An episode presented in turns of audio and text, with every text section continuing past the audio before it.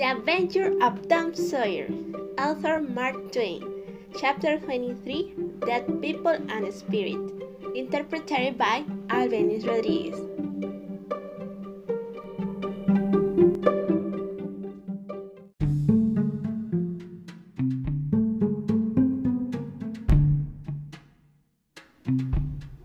There comes a time in every boy's life when he wants to hunt for gold and silver that pirates have put deep in the earth. This desire suddenly came to Tom. He met Huck Finn and took him to a place where they could be alone, and he explained. Huck agreed.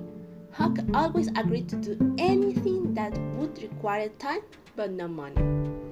The boys knew that money was sometimes in old boxes under the end of a dead branch of an old tree, or under the floor in a house where the spirits of the dead gather.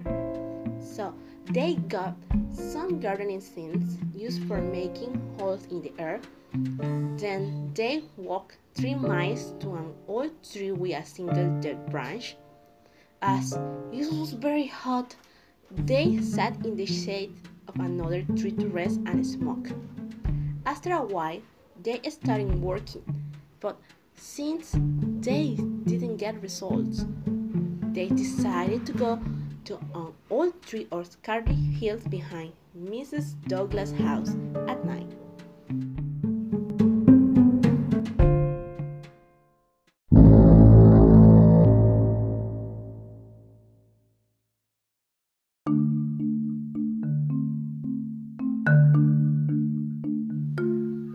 When they felt that the right hour had come, they found a shade in the moonlight under the branch and began to work. Their interest was strong. They worked fast. The hole grew deeper and deeper, but every time they found something hard in the earth, it was only a rock. After a while, Tom said, Huck, we are wrong again. We can't be wrong. We saw the shade of the branch. But perhaps the time was not right. We just, we didn't know. We should stop trying, Huck said. We never know the right time. And I don't like the middle of the night with the spirit of dead men around. I feel that there is one behind me all the time. I'm afraid to turn. I feel the same Huck. And they almost always put a dead man in the hole toward the gold and silver. They do? Yes, they do. I have always heard that. Tom, I don't like to be where there dead people. They will certainly trouble for us. Like it.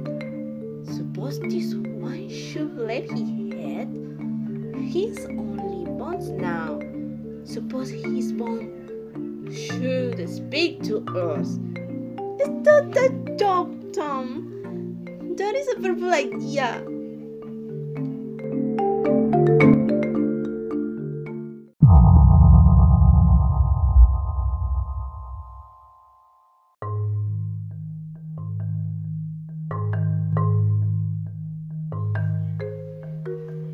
Huck, I don't like this play. We can try another. Where? The old house where the spirits gather. Tom, I don't like spirits or their houses. Dead people may speak to us, perhaps, but they won't come quietly behind us. As spirits do, they suddenly make fearful noises. Buck Huck. Spirits travel around only at night. We can go to the house in the day. That is true, but people never go near the house in the day or the night. That is because a man was killed there, but nothing is seen except in the night, and then only blue lights are seen. When you see those blue lights, Tom, you know that spirits are near because only spirits use them. I agree to go to the house if you want to, but I don't think that it's safe.